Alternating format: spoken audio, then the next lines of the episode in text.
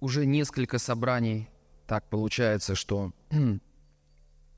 Господь, Он начинает говорить через песни, когда мы поклоняемся. И это для мне даже интересно, потому что это не то, что мы что-то знаем или о чем-то можем заранее договориться. В принципе, это неплохо, когда, может быть, есть какая-то тема, или же можно приурочить какую-то песню, поклонение к чему, э, к той теме, которую мы изучаем. Но, Бог свидетель, я даже не знал, в принципе, э, о чем будет, какие будут песни. Единственное, только что я знал, когда репетировали э, последнюю песню. Мне было удивительно, потому что как раз-таки я начинаю новую тему. Мы закончили с предыдущими темами. Как вы знаете, это у нас служение слова и молитвы за исцеление. Аминь. Аминь. А мы думали, это служение исцеления. Здесь есть элемент, когда мы с вами молимся об исцелении, или же звучит слово об исцелении да, из Библии, или же учение.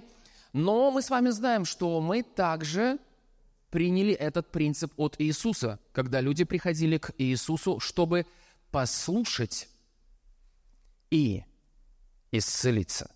И заметьте, что Иисус, я, конечно, до конца не могу быть уверенным сто процентов, но мы нигде не видим, чтобы Иисус учил об исцелении – это вызывает у людей много вопросов. Они говорят, так, вроде бы мы пришли сюда, то, что называется служение исцеления. Вроде бы мы думали, что здесь будут учить об исцелении, но по сути дела а, мы с вами призваны слышать Слово и питаться Словом. И если для нас с вами есть такое время, когда мы можем отдельно изучать исцеление, это неплохо. Но по сути своей чтобы я сейчас, знаете, не углубился в эту тему. По своей сути, э, я думаю, что из-за того, что вера в исцеление и само откровение об исцелении было утеряно со времен Первой Церкви, мы сейчас с вами учим об этом. Еще раз говорю, что у меня, знаете, двойственная такая, две мысли. И с одной стороны, я за то, чтобы мы слушали например, а, что-либо на какую-либо тему, потому что вера от слышания, а слышание от Слова Божьего. Слава Богу, мы можем и будем слушать что-то, знаете, специализированное. Но также вторая мысль, которая, знаете, все время внутри меня борется с первой, да, потому что я за то, чтобы мы изучали – Отдельно, например, мы изучали 19 случаев исцеления из жизни Иисуса. Слава Богу! Систематизировали, обращались к Евангелиям, видели. Затем мы с вами разбирали основания для исцеления, и мы проходили от бытия до откровения. Их там было 30 с чем-то. Скажите, а где это? Это все есть. Можете поискать. Э, на сайте э, церкви, э, у меня на сайте, на сайте служения. В YouTube всего этого нет у меня на канале, но частично что-то уже есть. Дальше мы с вами начали изучать другие темы, и мы увидели, что в принципе мы изучаем Слово Божье. Аминь. И, конечно, я не думаю, что мы будем учить о семье здесь. Понятно, что темы, которые мы с вами здесь будем разбирать, они так или иначе будут пересекаться с исцелением специализированно, но это не всегда будет об исцелении. Аминь. Вот почему я решил уже перефра... переназвать э, эти служения служение слова и молитва за исцеление. То есть всегда на этих служениях есть молитва за исцеление. Будь то с возложением рук или как мы сегодня молились, слава Богу, может быть, какое-то слово, посвященное этому, какое-то. Но а, мы уже начали изучать разные темы, например, благословение – Помните, мы изучали тему? Я даже забыл, как она называется. Но мы говорили о благословении Авраама. Это было несколько лет назад. Она у меня есть тоже на сайте. Потом мы, мы изучали тему, выделили ее «Я отказываюсь бояться, свобода от страха». Затем у нас была тема, например, последнее а, служение Иисуса в наши дни. Иисус наш первосвященник, ходатай, э, тот, кто заступается за нас, тот, кто молится о нас. Аминь, наш Искупитель. И сегодня мы переходим к теме, которая называется одним словом. Превыше. Давайте откроем с вами послание к Ефесянам. И я прочитаю один стих. И у меня есть такая прямо, ну, слово искушение не буду говорить. Ну, искушение в хорошем смысле слова. Да? Скажет, как искушение может быть в плохом. Хорошо, у меня есть такое побуждение. А, у меня есть столько стихов внутри сейчас, потому что я понимаю, что ту тему, которую мы с вами будем изучать вот сейчас, в последующие, как бы сказать, месяцы, хотелось бы, чтобы... Хотя если годы, то ладно. Ну, вы знаете, что у нас раз в месяц, и это может быть 10 тем, 12 тем, 13, если это будет уже 13 тем, например, а, тема, которую мы с вами, э, вернее, большое название темы и подтемы, а, служение Иисуса в наши дни. У меня лично, у меня, есть это на сайте церкви и есть у меня в Ютубе, на моем канале, у меня это 14 служений. 14. Сами можете посчитать раз в месяц. Есть мы встречались в течение года. Но, конечно, если бы у нас было больше времени и больше возможностей, мы могли с вами встречаться, например, 30 а, дней подряд – и был такой служитель Джон Лейк, который был известен тем, что он двигался, а, молился, учил и взращивал учеников именно по большей части в сфере исцеления и молитве за больных. И кто-то из вас знает про него, кто-то нет. Он жил в начале 20 века. И у него была группа, которая называлась «Служители исцеления». Ну, знаете, в английском э, это Technicians, да, Healing Technician, ну, немножко такое странное название, и поэтому сейчас можете встречать в YouTube техники божественного исцеления, но это, знаете, ну, техники, это вообще звучит топорно.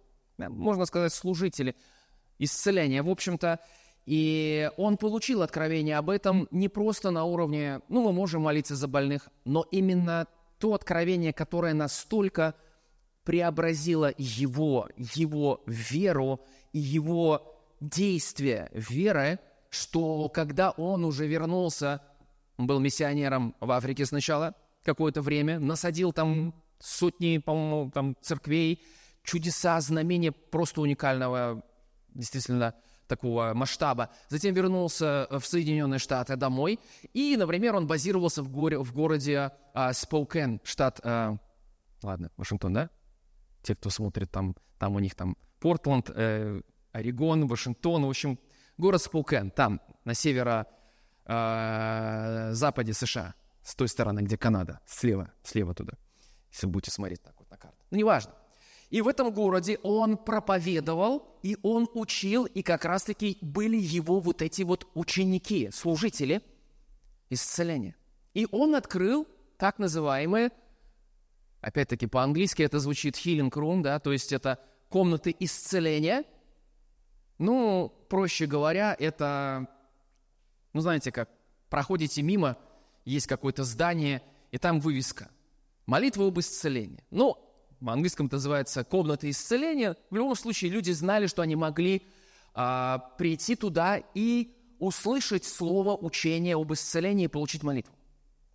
И его ученики, которые были там, в общем-то, он их учил, и они пошли действовать. Слава Богу. И когда они пошли действовать, он был очень строгим человеком. Ну, я так специально, знаете, так много не рассказываю. Конечно же, он был уникальным, но в чем он был строг? То есть в том, что он знал это откровение, он действовал в нем, и он передавал его своим ученикам, тем служителям исцеления, которые двигались а, в этом. И он говорил так, идите и найдите самого такого, ну, сложного, то есть и не, неизлечимая болезнь. Идите и оставайтесь там, и не возвращайтесь, пока тот человек не исцелится. А если он не исцелился, у вас можете не возвращаться. Это был э, Джон Лейк, и я не буду сейчас много говорить об этом, но, в общем так, если мы с вами понимаем правильно то, что написано о нем, около 100 тысяч исцелений за 5 лет. В этом городе только. 100 тысяч исцелений. И интересно, что а, нам с вами сразу становится интересно, а что же он такое учил? И знаете, о, нам бы какие-нибудь конспекты. И слава богу, за служителей, за служителей есть один известный служитель в этой теме. который как раз-таки перенял эту эстафету служения исцеления, и у него как раз-таки к нему в руки попали материалы, и он сам исследовал эту тему очень подробно, и он как раз-таки сейчас тоже а, молится и учит, и проводит вот эти все конференции, и онлайн, и везде, везде, везде. У него очень большая группа есть людей уже, которые считают себя последователями именно учения, где они слышат и затем идут сами и молятся об исцелении – и о, у него есть эти материалы, слава богу. Но, по сути дела, когда к вам попадают эти материалы, у меня есть как раз-таки этот вот, э, э как это, э, как он называется, руководство к действию, да, обучающее такой конспект, да, и ты, смотришь, что в этом конспекте ты открываешь, и некоторые люди возмущались. Они говорили, но столько про него рассказывали. Оно попало к нему от Джона Лейка через родственников, которые, знаете, уже потом дочь, внучка там или кто там дальше передали это этому служителю сейчас в наше время. И они говорят, вот мы столько про него слышали, и они листают его. И там прямо целыми страницами идет, например, а, откровение о новом творении, и плюс еще а, места Писания, причем не просто места Писания, например, целая глава или главы из послания Галатам. И они такие, не, я хочу что-то такое узнать, такое вот, такое прямо, что никто не знает. А там прямо цитаты из Библии расширены. Не, ну это я все понимаю, конечно, ну а где, где? И, конечно же, там есть определенные моменты, которые, ну, помогают нам быть э, наученными, натренированными, извините за такое слово, мне очень нравится, это как и техники исцеления, натренирован, но быть наученными – да, как идти и служить в сфере э, исцеления, молиться за больных. Да, конечно, там есть определенные факты, но самое главное, что мы должны понять, что если в основе всего, всякого конспекта, всякого учения нету откровений Слова Божьего, я говорю об откровении, то это непонятно что вообще в принципе. И когда у нас есть в основании откровений Слова Божьего, вот почему люди возмущались. Что это такое? Тут просто одни места Писания, целыми главами прямо. А я думал, там что-то. Так это хорошо. Аминь. Это хорошо. К чему я все это сказал? То есть вы видите, Джон Лейк, это. Я сказал, если бы у нас была возможность чаще встречаться, а то вообще, в принципе, встретиться в течение следующих 40 дней. Каждый день. Когда Джон Лейк я не буду, знаете, много я информации прочитал, изучил о нем, как он учил. Его проповеди у меня есть сборник, такая толстая книжка из 500 страниц, в принципе. О нем какие-то интересные факты. А, то в этих комнатах исцеления а, у него было... Я читал это про один конкретно случай. Пришел человек, который был неизлечимо а, больной. И он ему поставил условия, Джон Лейк. Он сказал, так, я гарантирую вам результат, если вы будете приходить сюда в течение следующих 30 дней. Или сколько Если вы пропустите хоть один день, все. Он не то, что говорил ему, что все, но к чему он его побуждал? В том, что тому, чтобы этот человек приходил каждый день и не просто получал молитву, возложил руки, он пошел, а чтобы он мог услышать проповедь Слова Божьего – и получить откровение. Потому что исцеление, оно может быть получено и утрачено. А иногда уже и исцелению сложно пробиться, потому что есть неудачный вот этот опыт исцеления. И уже вот эти твердыни, они нам такие толще, и люди иногда как вот, знаете, как волна убой идет. Ну, сейчас меня помолится, руку возложит, что там помолится, ну ладно, все равно как бы ничего не произойдет, ладно. То есть я сейчас как открываю мысли некоторых людей, и потом ты вообще думаешь, а зачем вообще все это нужно? Но когда вы понимаете, что такое твердыни, когда вы понимаете, как работает дьявол, и тут можно предъявлять кому угодно претензии. Проповедники предъявляют претензии к залу. А это вы такие зал предъявляет претензии к проповеднику. А вот если бы вы ходили в силе, тогда бы все происходило. И в результате дьявол предъявляет вообще всем претензии. Говорит, хорошо, и ты, и ты, и даже ты, и ты, и пастор, и еще и епископ, и вообще вся ваша деноминация. И понятно, что всегда есть что исправить. Есть всегда что исправить. Но каждый, написано, понесет свое бремя. Носите бремена друг друга, но каждый понесет свое бремя. То есть каждый ответит сам за себя. Слава Богу. И тут не нужно нигде, знаете, тыкать пальцем, а всегда хорошо проверить э, себя.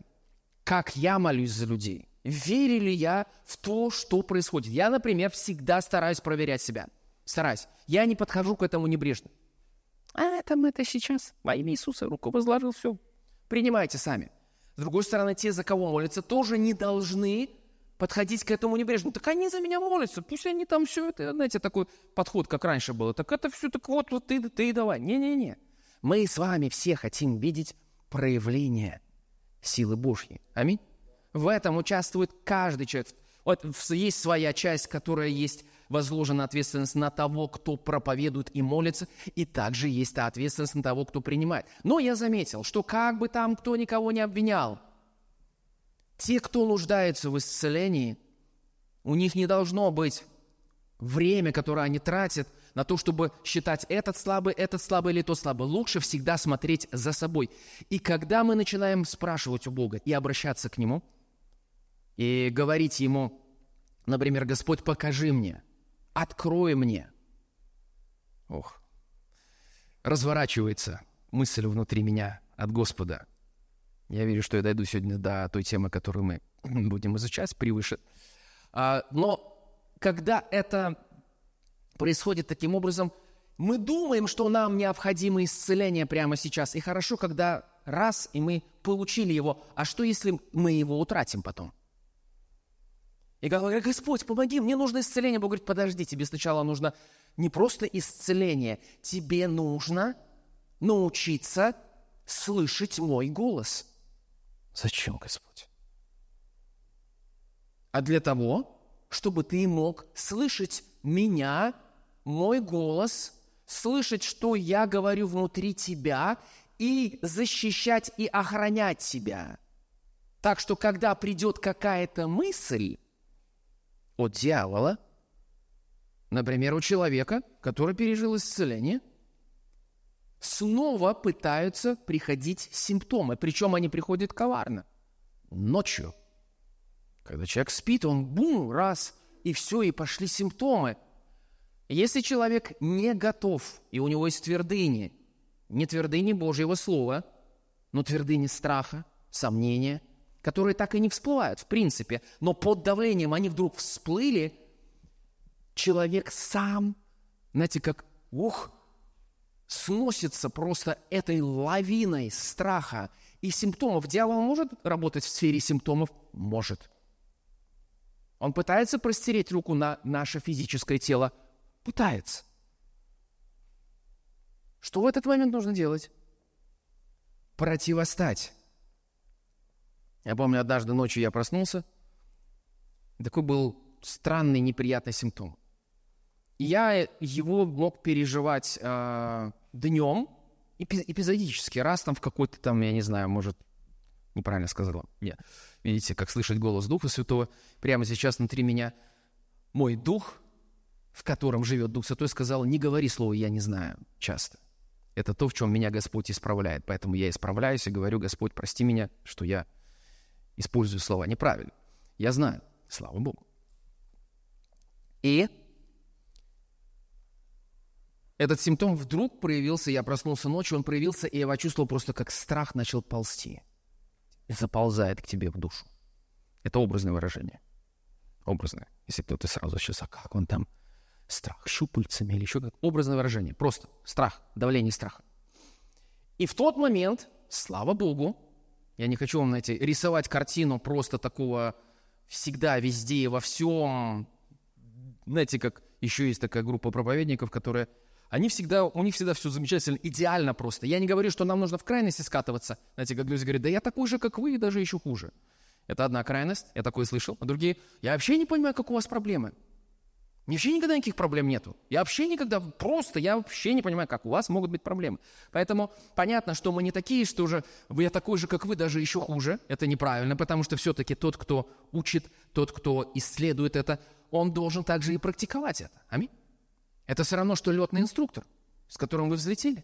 Вдруг самолет вошел в штопор, и вы смотрите на своего инструктора и говорите, сделай что-нибудь. Он говорит, извини, я всего лишь книги читал. Я всего лишь тренировался на симуляторе, я никогда не летал, я не был в такой ситуации, я не могу тебе помочь. Я всего лишь теорию знаю. Хорошо, если тот человек, он будет знать еще и практику. Поэтому те, кто о чем-то либо учат, они должны быть теми людьми, которые практически знают это, либо если они еще практически это не увидели, но они с искренним сердцем изучают то, что Господь дает им, и Господь дает им эту способность доносить это откровение, но они в ожидании. Они могут а, а, действовать в этом, и, и даже если они еще этого не видели. То есть вы понимаете.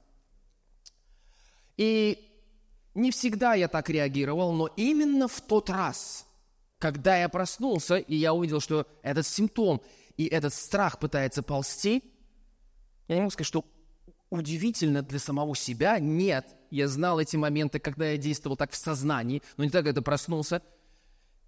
Я очень резко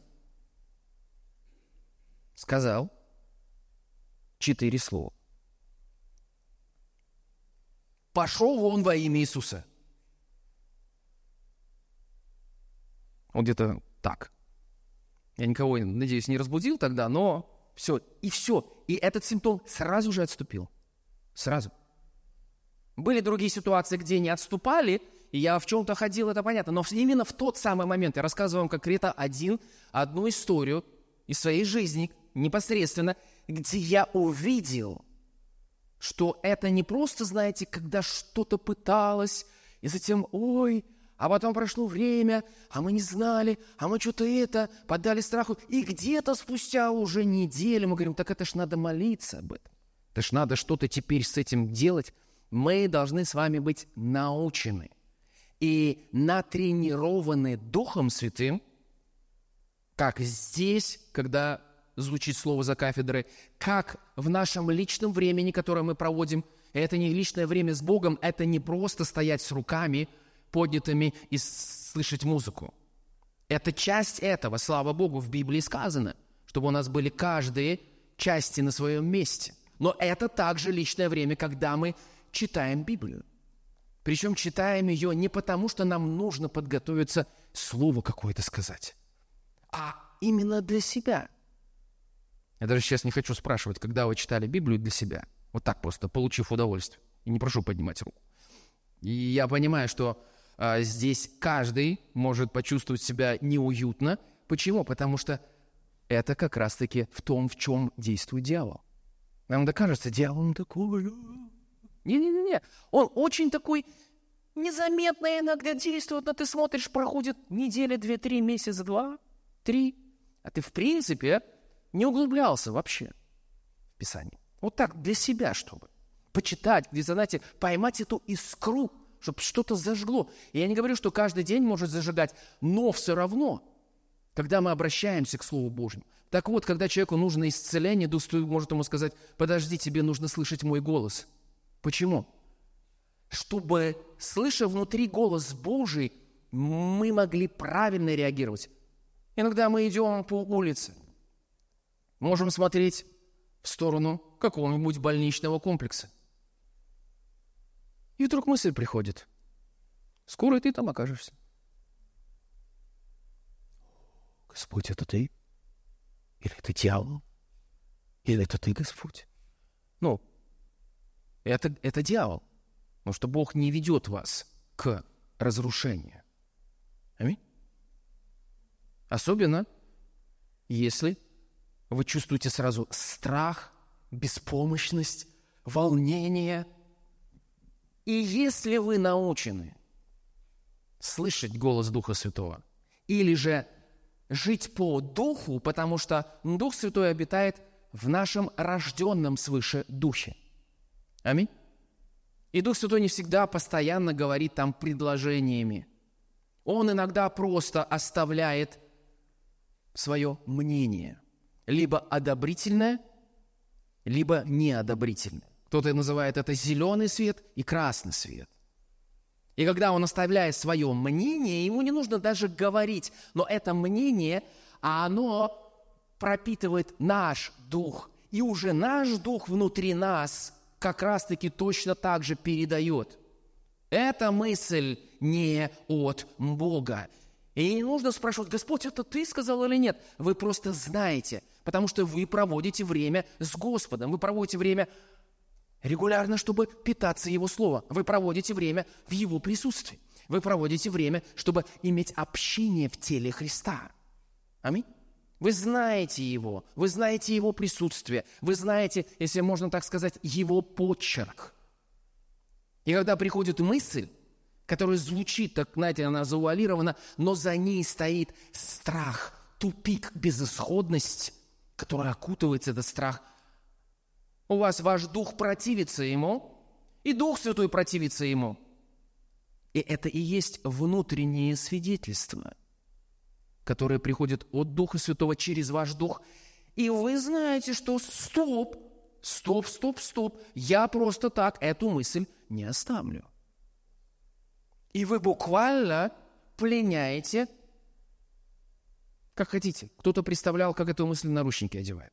Неважно, как бы вы представляли, но вы разбираетесь с этой мыслью. А что, если эта мысль не пленена в послушании Христу, согласно 2 Коринфянам 10 главе? В следующий раз человек опять проходит мимо этого больничного комплекса. И еще одна мысль пришла. Точно такая же. Он уже ничего с ней не делает. Потом еще где-то он проехал. Еще всякий раз, когда он проезжает мимо, он смотрит на этот больничный комплекс, все время приходит эта мысль. И ее никто не испровергает, не пленяет это помышление в послушании Христу. И затем, когда эта мысль уже укоренилась и развилась, она начинает влиять на все в жизни человека. И когда человек, не бодрствуя, позволив этому действовать в своей жизни, оказывается там – в худшее второе действие дьявола – это что «Я же говорил, что я буду в этой больнице, я же чувствовал внутри». Так вот, нам нужно слышать голос Духа Святого и быть теми, кто водим Духом, а не плотью, и чувствовать внутри, что от Бога, а что не от Бога. И когда вы хорошо знаете то, что Иисус сказал о вас, то, что Дух Святой говорит о вас в Писании, вы не будете задаваться вопросом, а, а эта мысль такая или такая. Я знаю, что Дух Святой может предупреждать нас об опасности. Может? Может. Но это немножко другое. В этом не будет страха. В этом не будет безысходности, в этом не будет паники. И кто скажет, ой, я что-то вообще запутался с этими. Послушайте, когда вы изучаете, читаете, пребываете вот в этом, как Иисус сказал, если прибудете во мне, Иисус, а как в тебе пребывать? Пребывайте в Его Слове. Это Иисус. Это мысли Бога, которые Он положил для нас на бумаге. Поэтому, когда вы читаете Слово с верой, вы общаетесь с Богом. Вы пребываете в Нем, в Его словах. Аминь. За этими словами стоит Дух Святой. Все Писание Бога духновенно, вдохновлено Богом. И мы бы с вами могли здесь встречаться чаще, например, да? Но так как сейчас это происходит таким образом, никто не запрещает нам это делать дома. Аминь. Поэтому мы можем услышать что-то здесь, сейчас, например, в четверг, и затем не просто сказать, о чем проповедовали. И знаете, так интересно, что у нас как раз-таки и сейчас будет продолжаться проповедь об Иисусе – и как бы это ни звучало таким, знаете, шуткой, штампом, о чем проповедовали? Об Иисусе. Но на самом деле об Иисусе. Мы с вами 14 служений, даже больше, провели, говоря о служении Иисуса в наши дни. О чем проповедовали? Об Иисусе. Об Иисусе. А что именно? Но здесь уже можно немножко развернуться. Но и сейчас мы с вами говорим о Иисусе. Поэтому Джон Лей, когда он говорил этому человеку, приходите сюда и слушайте меня 30 дней, и я буду молиться за вас, я гарантирую вам результат. Почему? Потому что, очевидно, в жизни этого человека не было основания, не было обновленного мышления, и это помогало ему, и тот человек получил свое исцеление. Вы понимаете? Поэтому тут есть каждая работа каждого человека, каждого, и служителя, и того, кто принимает, но каждый будет отвечать сам за себя. Слава Богу, я помню эту историю из жизни Орла Робертса, когда к нему подошла женщина со слепой дочерью, по-моему, слепая дочь была – И это уже было после того, как он возложил руки буквально на тысяч человек. Он проповедовал в огромной палатке эти палаточные пробуждения 40-х годов, пробуждение исцеления было в Штатах. Очень много служителей Бог поднимал. Орел Робертс, Уильям Брэнхэм, Эй Аллан и так далее. Происходили потрясающие чудеса. Сотни, тысячи чудес.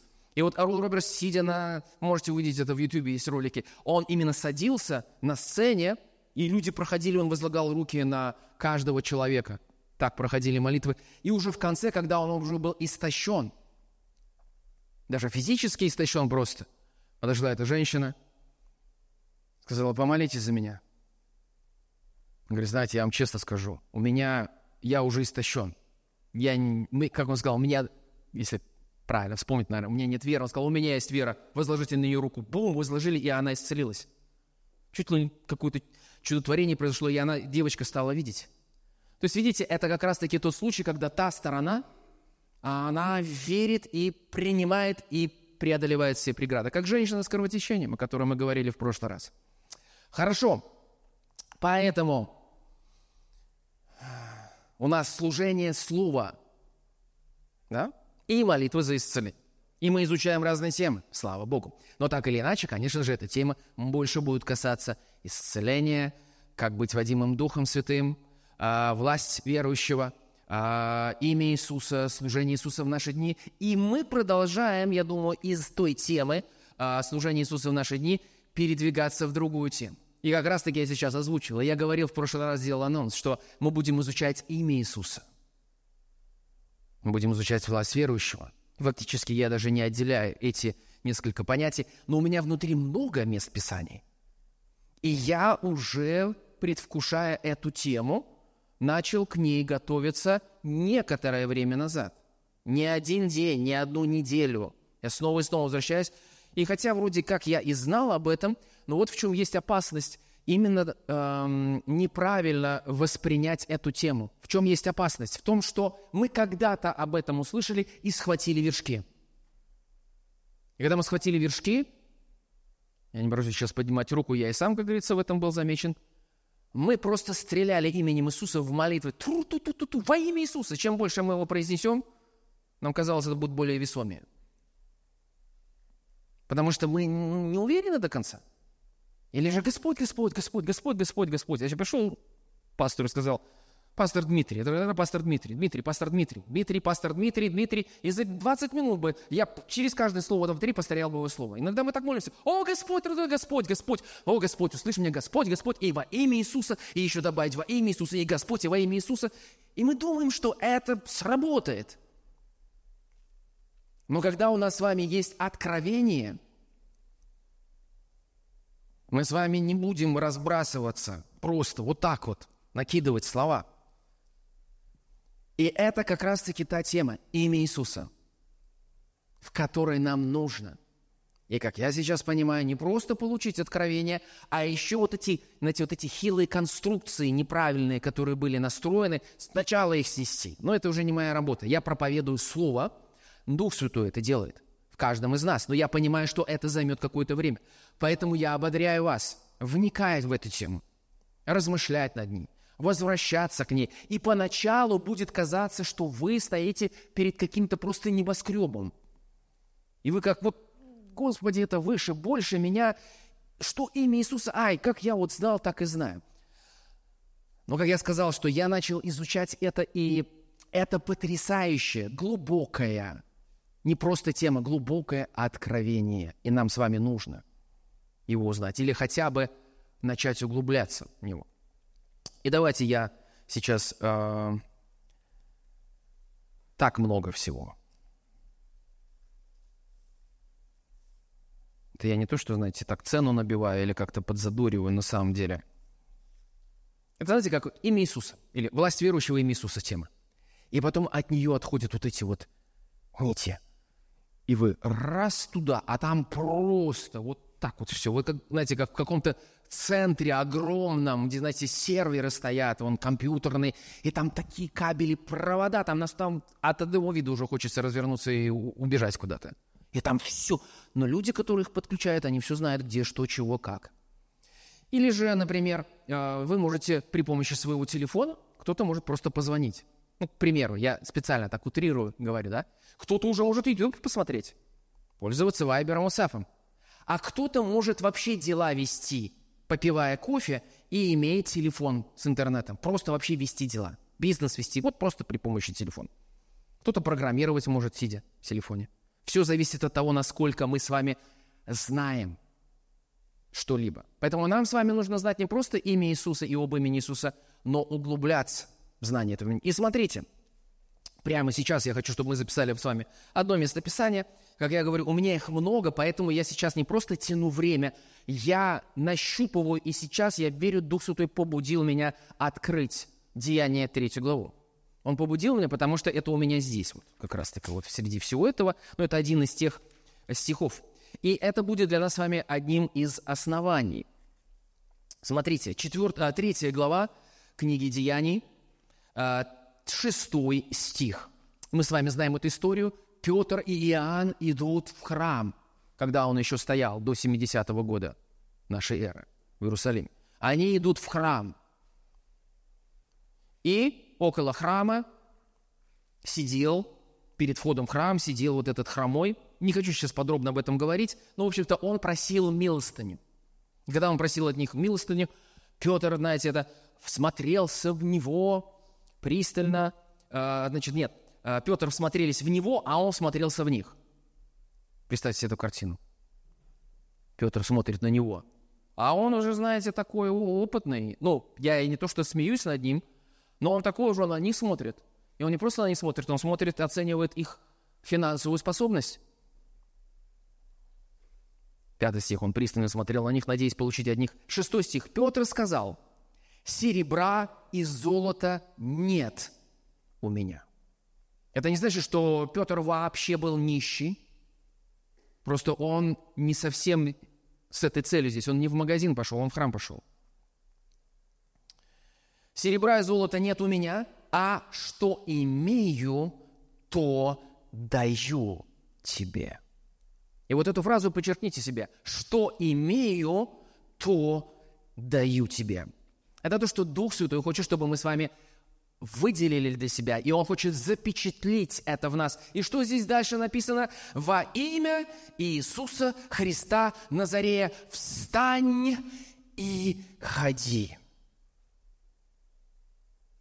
Очевидно, что у Петра имелось в его духовном арсенале работающее откровение о власти в имени Иисуса. Что имею, то даю тебе. Поэтому мы с вами не можем дать то, что мы не имеем. Если мы имеем всего лишь теоретически, или, или же поверхностно, но это не дает нам того, чтобы мы могли применить это. Например, вам дают телефон, опять тот же самый, и говорят, слушай, там все подключено, карточка, приложение, все. Вот иди туда и, и, и оплати телефоном это все. А я только YouTube умею открывать. А как я оплачу? Что имею? Этот человек приходит и говорит, слушайте, я не знаю, но мне дали телефон, мне сказали, и можно оплатить. Ну хорошо, да ладно, давайте.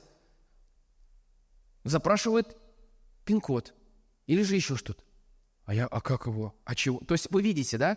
Он не, хоть у него это есть, и ему дали возможность этим пользоваться, он не имеет откровения о том, как это применить. Он не знает, что он имеет.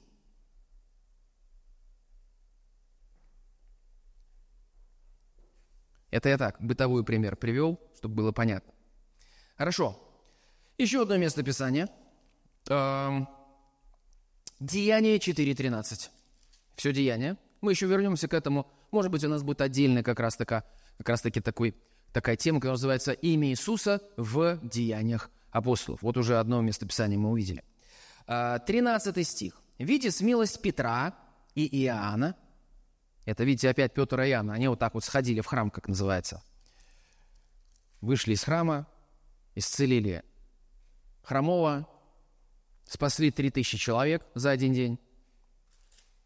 А, как говорится, уже в тюрьму успели попасть за это, потом уже вышли оттуда. И Их призвали в Синедрион. И в 13 стихе написано «Видя смелость Петра и Иоанна». Давайте я, кстати, вот что прочитаю. Я прочитаю в 11 стихе и 12. «Он есть камень, пренебреженный вами, зиждущий». Знаете, Петр никак не мог остановиться в этом пророческом потоке.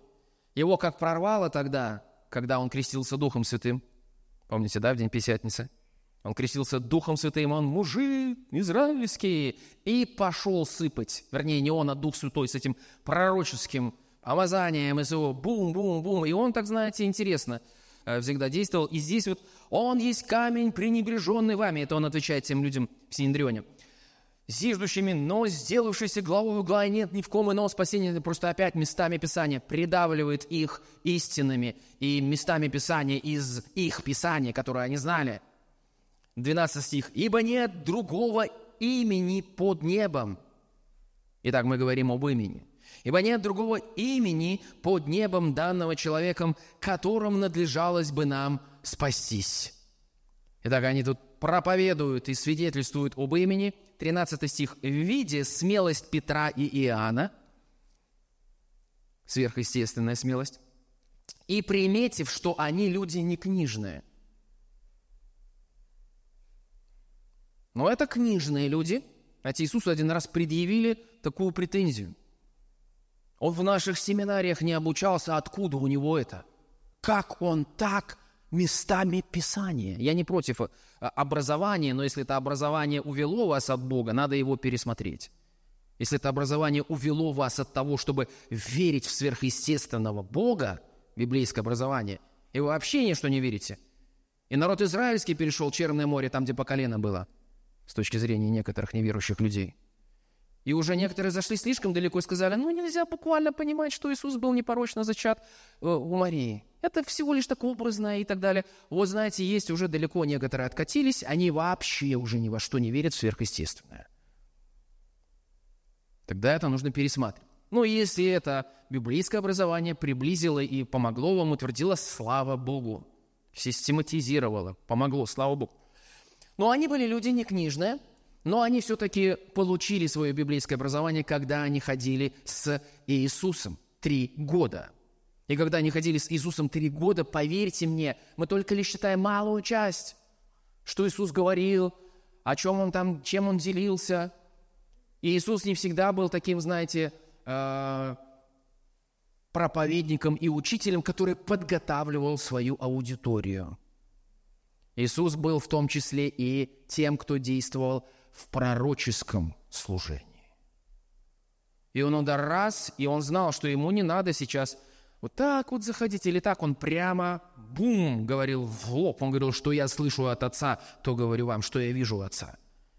И однажды, когда он сказал, если не будете есть плоти моей, пить крови моей, иудеи подумали, Бог ты мой, какой каннибализм, да вы что, да никогда, о чем он говорит – но они могли бы разобраться. Ученики не выдержали. Вот иногда Иисус так говорил.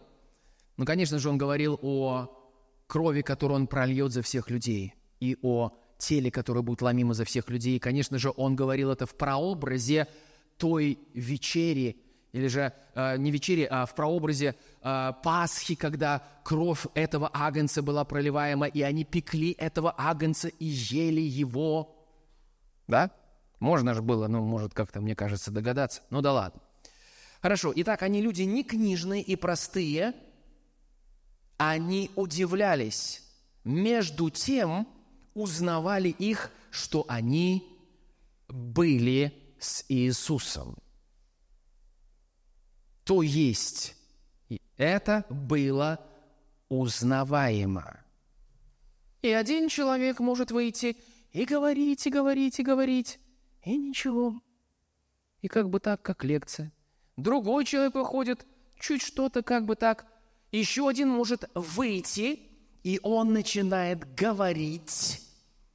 И написано, что Иисус говорил как власть имеющий.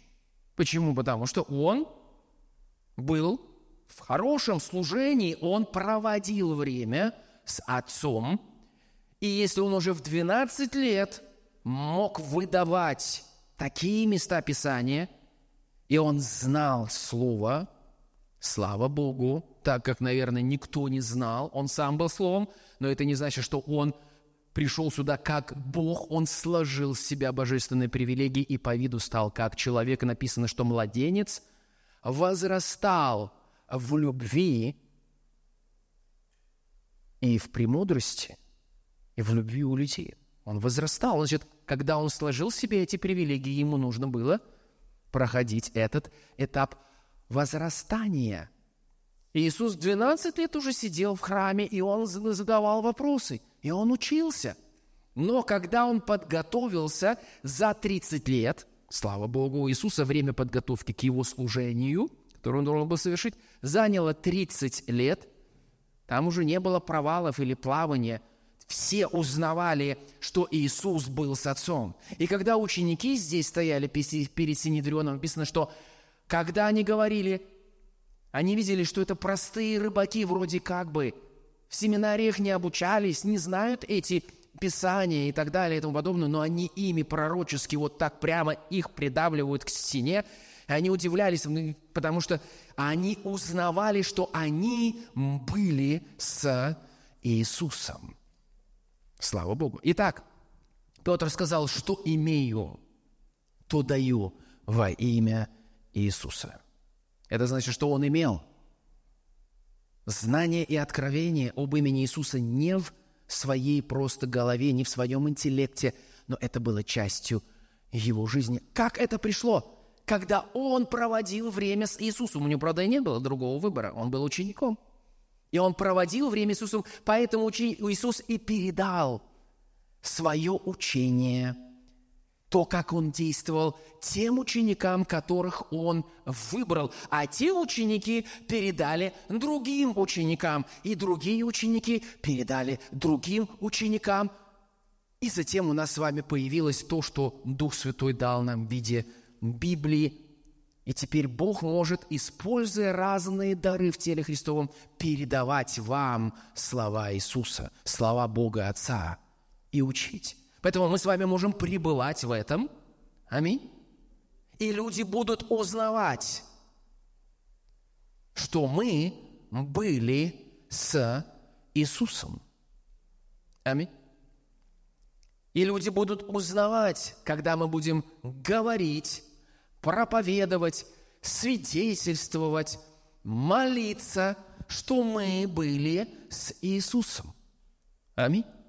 Слава Богу. Это второе местописание. И третье местописание – это Деяние 19 глава. Немножко я так облегчу наше слышание сегодня, потому что есть вещи, которые корректируют и исправляют нас. Вы понимаете, что мы испытываем вернее, мы благословлены Богом, что мы слышим такие вещи. Он исправляет нас. Бьет всякого сына, которого любит. Вы думаете, Бог вас физически будет бить? Наносить вам удары, ломать вам ноги, давать болезни? И вы говорите, о, Господи, спасибо тебе. Это значит, если кто-то здесь был в служениях исцеления, это зря потраченное время. Если вдруг кто-то так скажет, Господь, спасибо тебе за эту болезнь, что ты научил меня через эту болезнь. Нет. Бог, кого любит, того наказывает, бьет же всякого сына, Бог есть дух, поэтому Бог, Он как нас бьет, как Он нас наказывает, как опытный и любящий педагог.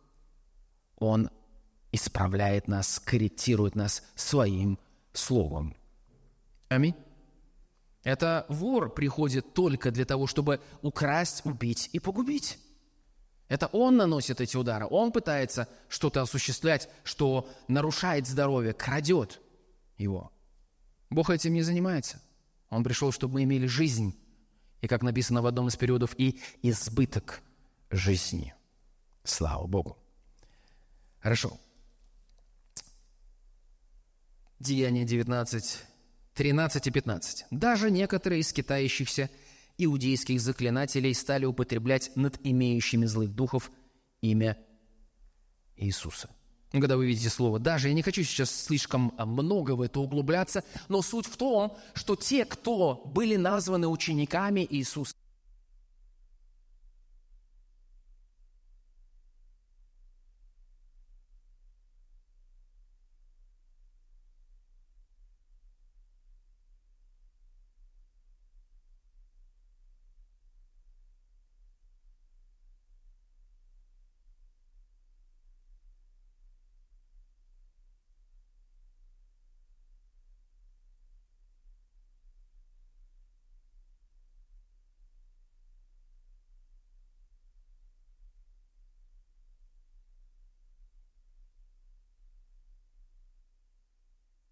И э, я не принижаю какие-то форматы, но, по сути дела, мы с вами э, можем понимать, что Он пришел и сразу же Христос во имя Иисуса, и они молились, бесы выходили, больные исцелялись, и они все совершали это во имя Иисуса. И все видели это. И вот эти вот заклинатели, а знаете, заклинатели, у них наверняка были какие-то такие книжицы с какими-то там Малый ключ Соломона, знаете, есть такая, там, не, не рекомендую вам изучать это все и смотреть, это все оккультизм, и там якобы какие-то есть заклинания, которые получил вроде бы как бы, ну, никакой Соломон там ничего не получал. Это все обман дьявола. Но якобы Соломон все познал, у него есть ключи, и он может этими заклинаниями иметь власть над другими духами – знаете, типичный вот такой примитивный оккультизм, где есть какое-то заклинание, и этим заклинанием можно убрать одного духа. Но на самом деле дать еще другого, но это не важно. Зато то, что было в человеке, прошло. Но они же, у них же тоже исцеляются у этих людей. Ходят к этим бабкам, гадалкам. Исцеляются же. Ну, результат есть, но вы не знаете, что другое пришло. Потому что дьявол никогда не будет исцелять, не давая что-то худшее взамен. И вот эти вот скитающиеся иудейские заклинатели стали употреблять над имеющим злых духов имя Иисуса. И слушай, новая техника появилась такая вот, чик-чик, во имя Иисуса говорить. И здесь написано, и они начали говорить, заклинаем вам вас Иисусом, которого Павел проповедует. Вот здесь-то их и ждал очень серьезный крах. 14 стих. Это делали какие-то семь сынов иудейского первосвященника Скева. 15 стих. Но злой дух сказал в ответ, Иисуса знаю. И Павел мне известен. Были у меня знакомые, которые тоже вышли из других людей и рассказывали мне, что Павел во имя Иисуса изгнал их. Это я добавляю такой, знаете, ну, это не в Библии написано, так чисто фантазирую. А вы кто, когда он спросил? То есть вас нету сейчас вот здесь вот на радаре. Вот есть Иисус, к примеру, есть Павел, это рожденные свыше люди. Павел, ученики, Иисус, ладно, Иисус Господь. Павел, другие, там, Филипп, Петр, другие ученики Иисуса, это рожденные свыше люди. И они были с Иисусом, они слышали Его учение, они пребывали в Нем. Это часть их жизни, и они знают, что они имеют – они так и говорят, что имеем, то даем во имя Иисуса, и нам приходится уходить. А вас здесь, как говорится, в Одессе не стояло. Вас нету здесь, в, на этих радарах. Кто вы? То есть вы видите, что а, нам нужно принадлежать семье Божьей, нам нужно знать какое наследие мы получили в Иисусе, в том числе часть наследия – это имя. И мы должны знать об этом имени не на уровне своего мышления, но на уровне откровения. И как это придет? Когда мы снова и снова и снова и снова и снова и снова обращаемся к Слову Божьему и позволяем Духу Божьему, Духу Святому учить нас и наставлять нас. Знаете, в чем коварность? В том, что это происходит не так одним скачком. Вот сегодня прочитал всю Библию за ночь. Ну, не всю, скажем так, прочитал все послания апостола Павла, за ночь прочитал. А завтра еще пробью четыре Евангелия, а еще и Деяния, а еще потом Откровение Иоанна Богослова. Все, все, я всю прочитал, вот за неделю прошелся, все. Нет, это так не работает. Как раз-таки, когда вы раз потом еще раз, и еще раз, и еще раз. То есть постоянство и постепенность. И таким образом ваше мышление обновляется. Не торопясь, спешки здесь не может быть, шаг за шагом. И в следующий раз у вас как будто это срабатывает как автоматически. Из вас просто выскакивает – это фраза, в которой заключена власть и сила. Во имя Иисуса, дьявол, руки прочь от моего мышления. Я это делаю. Я иногда просыпаюсь по ночам. И я понимаю, что не то что-то в моей комнате. Что-то не то. Что-то не то пытается распространять не Божье, я говорю, пошел вон во имя Иисуса. Я так и говорю. Убирайся вон во имя Иисуса. Руки прочь от моего разума, руки прочь от моего тела. И я говорю это не просто потому, что я услышал, как кто-то рассказывал об этом в проповеди. В проповеди об этом рассказали с целью научения и вдохновения. Но когда я сам обратился к Слову Божьему и позволил Слову Божьему обновлять мое мышление. Между тем узнавали, что они были с Иисусом. И бесы знали, что этот нам известен, и этот, а вас мы не знаем. Но когда мы принадлежим семье Божьей – когда мы являемся детьми Божьими. Как говорят некоторые проводники, да, Господь, я сейчас открою это местописание. То есть я говорю, ко мне приходит это местописание параллельно. Ну, я даже могу не объявлять об этом, это в принципе нормально.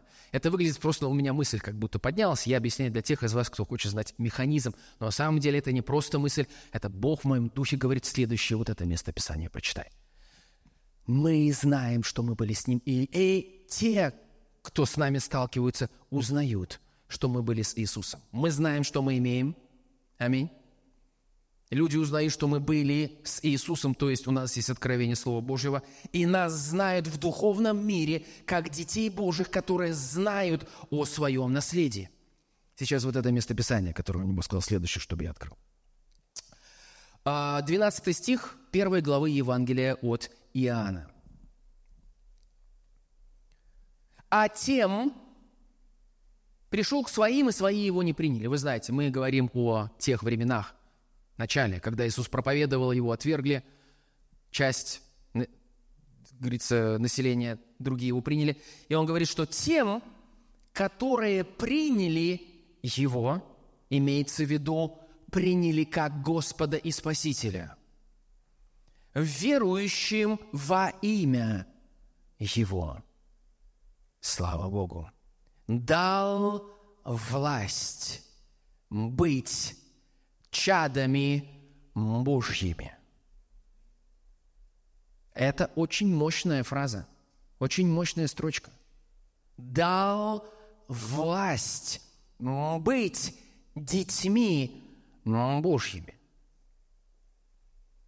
Дети Божьи имеют привилегию говорить, я говорю, рожденные свыше дети Божьи имеют привилегию говорить Слово Божье, и ангелы, служебные духи, будут исполнять Слово Божье. По вашим словам, как чада Божьего, как рожденного свыше человека. Конечно же, они не будут исполнять всякую дурь, извините за такое выражение, но когда мы с вами применяем Слово, а они служебные духи, они повинуются глазу Господа, их и нашего. А где глаз Господа? Глаз Господа там, глаз Господа здесь, в этой Библии. И затем это слово попадает внутрь меня, уже глаз Господа в моем сердце, и уже от избытка сердца этот глаз Господа уже звучит через мои уста. И служебные духи ангелы повинуются глазу Господа. Поэтому, когда я говорю «пошел вон», во имя Иисуса тому, что приходит давить на меня, атаковать меня? А ангелы с этим разбираются. Я могу не видеть духовный мир, но я верю в то, что сказал Господь. Я знаю, что я имею, и я хожу в этом. Аминь. А, а тем, которые приняли Его, верующим во имя Его, дал власть быть чадами Божьими, которые это речь идет о нас с вами. Ни от крови, ни от хотения плоти, ни от хотения мужа, но от Бога родились. Очень мощная. Что не строчка, но вы сами знаете, что это Дух Святой. Через апостола Иоанна писал. Я сейчас смотрю на людей, но на самом деле я понимаю, что у вас есть оболочка, это ваше тело физическое. Но на самом деле настоящий вы – это тот внутренний человек, духовный человек, который внутри этой оболочки. И этот человек родился не от папы и не от мамы, от физических. Этот внутренний человек, новое творение, родился от самого Бога. И самое печальное, это когда дети Божьи, рожденные от самого Бога, которым дано наследие, которым дана власть и сила в имени Иисуса, не знают этого и подвергаются ударам, проклятиям, всему, всему, всему. И не зная этого, просто говорят, Господь, сделай что-нибудь. Неужели ты не видишь, что происходит? Бог говорит, я сделал. Да, да. И когда мы с вами начинаем изучать Слово Божье, в частности, мы с вами изучаем все Слово Божье, но в частности мы можем изучать послание. И заметьте, как я сейчас говорю. Я не говорю, изучайте только послание, а все остальное можете выкинуть. Это уже ересь, это уже неправильно. Были такие люди в истории церкви, и они закончили не очень хорошо и сказали, Евангелие не для нас, Ветхий Ветхий Завет – это вообще другой Бог. Была такая ересь. Это злой Бог, хороший Бог в Новом Завете. И так далее. Потом я говорю, читайте всю Библию. Я верю во всю Библию от бытия до конца, до самых последних стихов Откровения. Я верю во всю Библию, в Бога и духновенность. Но Евангелие, если говорить, давайте термин, не будем сейчас цепляться к этому термину, Евангелие написаны для нас, для нашей пользы. М? Мы можем смотреть и видеть, как Иисус ходил по этой земле, как Он служил, и как Он давал и оставлял пример, как нам действовать в той или иной ситуации. Конечно же, мы не Бог с большой буквы, мы не спасители, мы не Мессии, слава Богу, Такие тоже бывают. Некоторые находятся люди, у которых в голове что-то перемешалось с дьяволом, они говорят, о, я мессия и так далее, я спаситель, я особый какой-то там от Бога. Нет, нет, нет, мы дети Божьи. Мессия только один. Один Господь, один Спаситель. Но мы рождены от Бога, мы дети Божьи. Аминь. Но с другой стороны, мы можем видеть, как Иисус ходил по этой земле, как Он служил, как Он противостоял дьяволу, Недавно я читал, и Дух Святой обратил мое внимание на следующее слово. Говорил, открывай, открывай, я открываю. Искушение Иисуса в пустыне. Отойди от меня, сатана. Ибо написано. Иисус противостал ему не как всемогущий Сын Божий, хотя Иисус был Сыном Божьим, пришедшим во плоти, но Он сложил в себя привилегии божества, Бога, и он действовал как человек, верящий в Бога. Ну, сейчас можно углубляться, конечно же. Это был первый, спустя четыре тысячи лет, живой, духовно человек, рожденный в физической плоти на этой земле. Первый. После четырех тысяч лет. Первым был Адам –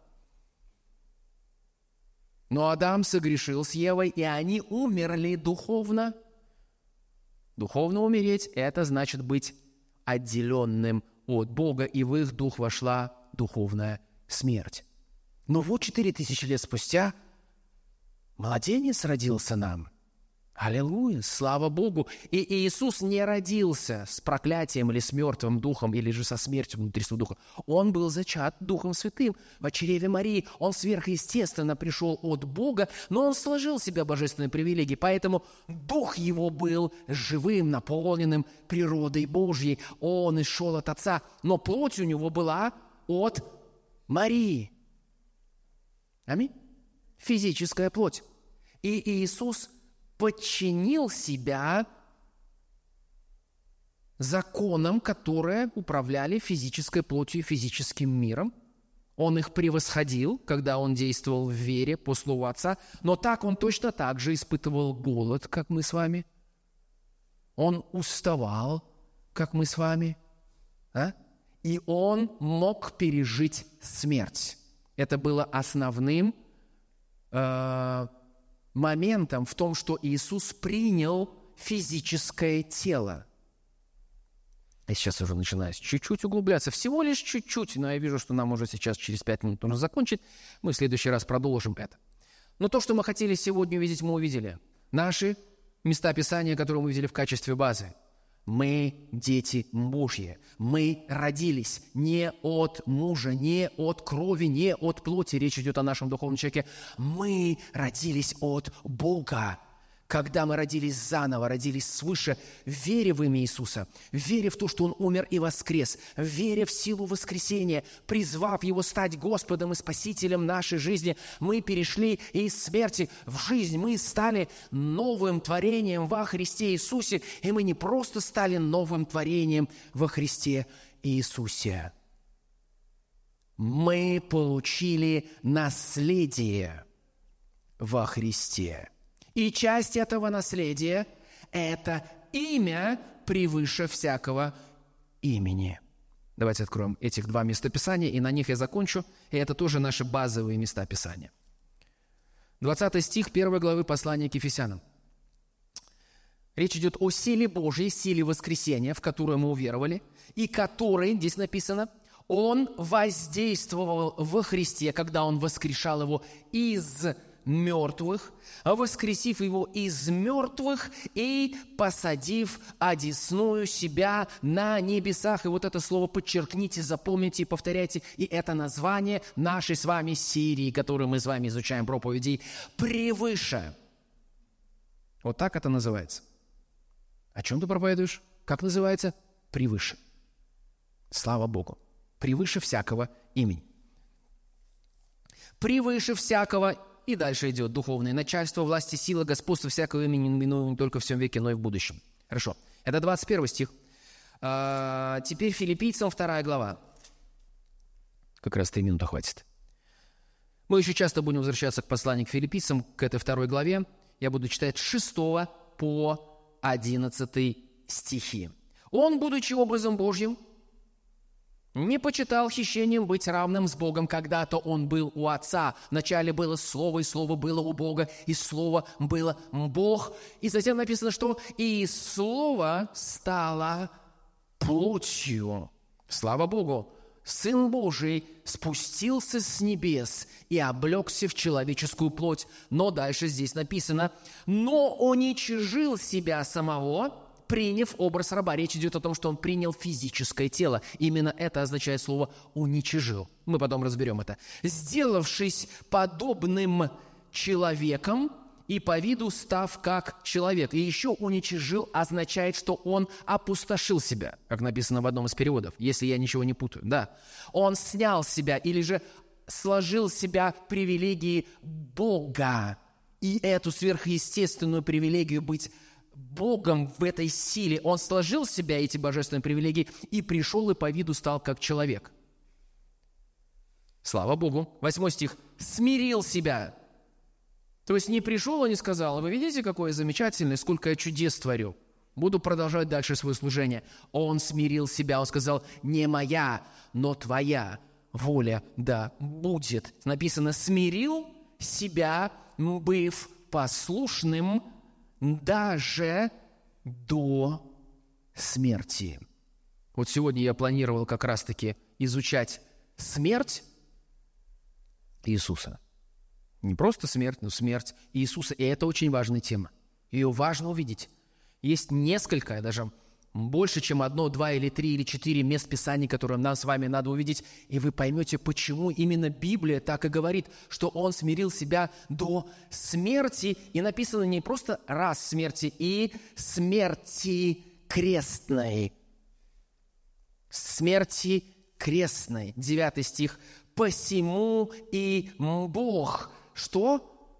Превознес. Что-то нам это напоминает из первой главы послания к Ефесянам, превыше. Посему и Бог превознес. Там Он воздействовал силой и посадил одесную себя превыше. Еще раз, здесь превознес, превыше, превознес Его и дал Ему имя выше всякого имени. Слава Богу. Дабы пред именем Иисуса преклонилось всякое колено – небесных. Вот сегодня мы как раз пели эту песню. Да? Как удивительно Твое имя, Бог. В английском там стоит, как красиво Твое имя, Бог. Затем, как оно удивительно, и в Твоем имени сила, как сильно Твое имя, Бог. Я не знаю, как у нас здесь было, но я в английском смотрел, как раз таки мне интересно был оригинал этого текста. «Дабы пред именем Иисуса преклонилось всякое колено небесных, земных и преисподних, и всякий язык исповедал, что Господь Иисус Христос в славу Бога Отца». Закончу фразой, которую мы разбирали в начале. Апостол Петр сказал, «Серебра и золота у меня нет, это земные материальные вещи, не в этом суть, но самое главное, что имею, то даю. Это значит, что Бог хочет и хотел, чтобы у нас с вами было имя Иисуса – и Он хотел, чтобы мы ходили и применяли Его имя и знали силу Его имени, власть Его имени, и молились во имя Его, изгоняли бесов во имя Его, и действовали во имя Его. Слава Богу! Что имею, то даю. Мы имеем имя Иисуса, как наследие, которое дал нам Господь и Его имя превыше всякого имени. Поэтому будем продолжать изучать. Господь, благодарим Тебя за то, что Ты дал нам эту возможность собраться, изучать, углубляться в Твое Слово. И мы, Господь, будем продолжать быть внимательными к тому, что Ты говоришь нам сейчас, в это время, о том, что у нас есть Твое имя. Научи нас, Господь, и покажи нам глубину – и углуби нас в этом откровении, чтобы мы не просто знали, что мы дети Божьи, но чтобы мы были действенными и эффективными, как те, кто представляют Тебя здесь, на земле, как Твои дети, как Твои не просто служители, не просто кто-то, кто избран быть служителем теле Христовым, но каждый из нас, как Ты сказал, Господь, является свидетелем Иисуса Христа. И когда мы являемся свидетелями, Господь, мы свидетельствуем не просто на словах, не просто в словах, но и в духе и в силе, действуя в Твое имя. И мы благодарим Тебя, Господь, что Ты больше, чем хочешь учить нас, наставлять нас, назидать нас, углублять нас во имя Иисуса Христа. Мы верим и принимаем богатство откровения в имени Иисуса. Аминь.